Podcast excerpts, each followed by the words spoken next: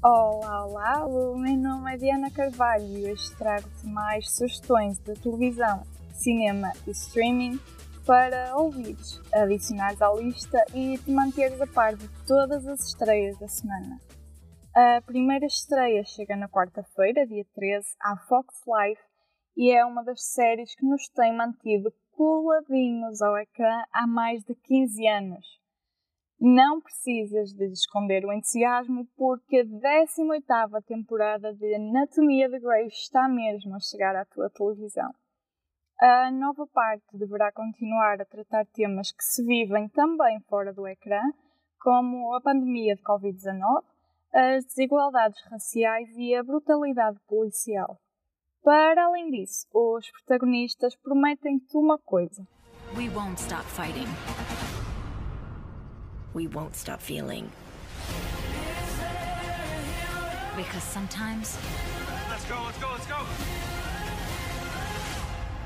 We all need saving.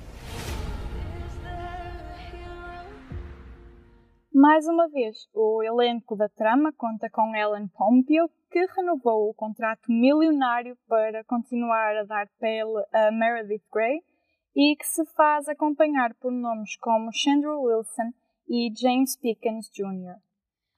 Falta apenas saber se este será então ou não o fim da série de drama da ABC já que foi avançado que o final desta temporada pode servir também como final do projeto. Vamos só todos rezar para que não seja mesmo o final. Mas estreias é o que não falta esta semana e logo no dia seguinte, quinta-feira, há duas grandes novidades a chegar aos cinemas portugueses. A primeira é uma produção nacional de Bruno Gascon que tem tido uma excelente recepção a nível internacional. Sombra, como é intitulado, é um filme inspirado em histórias verídicas de desaparecimento de crianças, através do testemunho de mães que passaram pela situação, como é o caso de Filomena Teixeira, mãe de Rui Pedro. A partir daqui, Gascon conta-te a história de Isabel, que, contra tudo e todos, não aceita desistir de encontrar o filho que desapareceu misteriosamente em 1998, com 11 anos. Já ninguém acredita que o regresso de Pedro seja possível, mas isto é o que Isabel lhes tem a dizer. Eu sei que ele ainda está vivo. As pessoas pensam que eu estou maluca, mas não é verdade. Toda a gente quer que eu finja, que seja normal. Como é que é ter uma vida normal? Eu só sei esperar por ele. Ana Moreira é a grande estrela por detrás da interpretação desta mãe, ao lado de nomes como Miguel Borges, Vitor Norte, Ana Bustorff, Lúcia Muniz, Joana Ribeiro, Ana Cristina Oliveira, Tomás Alves e até Sara Sampaio. Queres saber a nossa opinião sobre o filme? A Mariana Lambertini vai preparar uma crítica que vais poder ler em espalhafactos.com.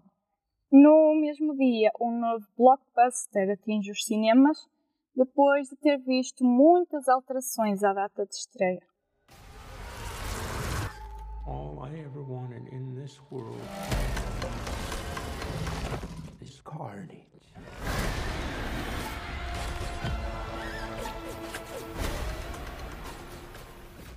Pois é, Venom está de volta, desta vez com tempo de carnificina, uma sequela da produção de 2018.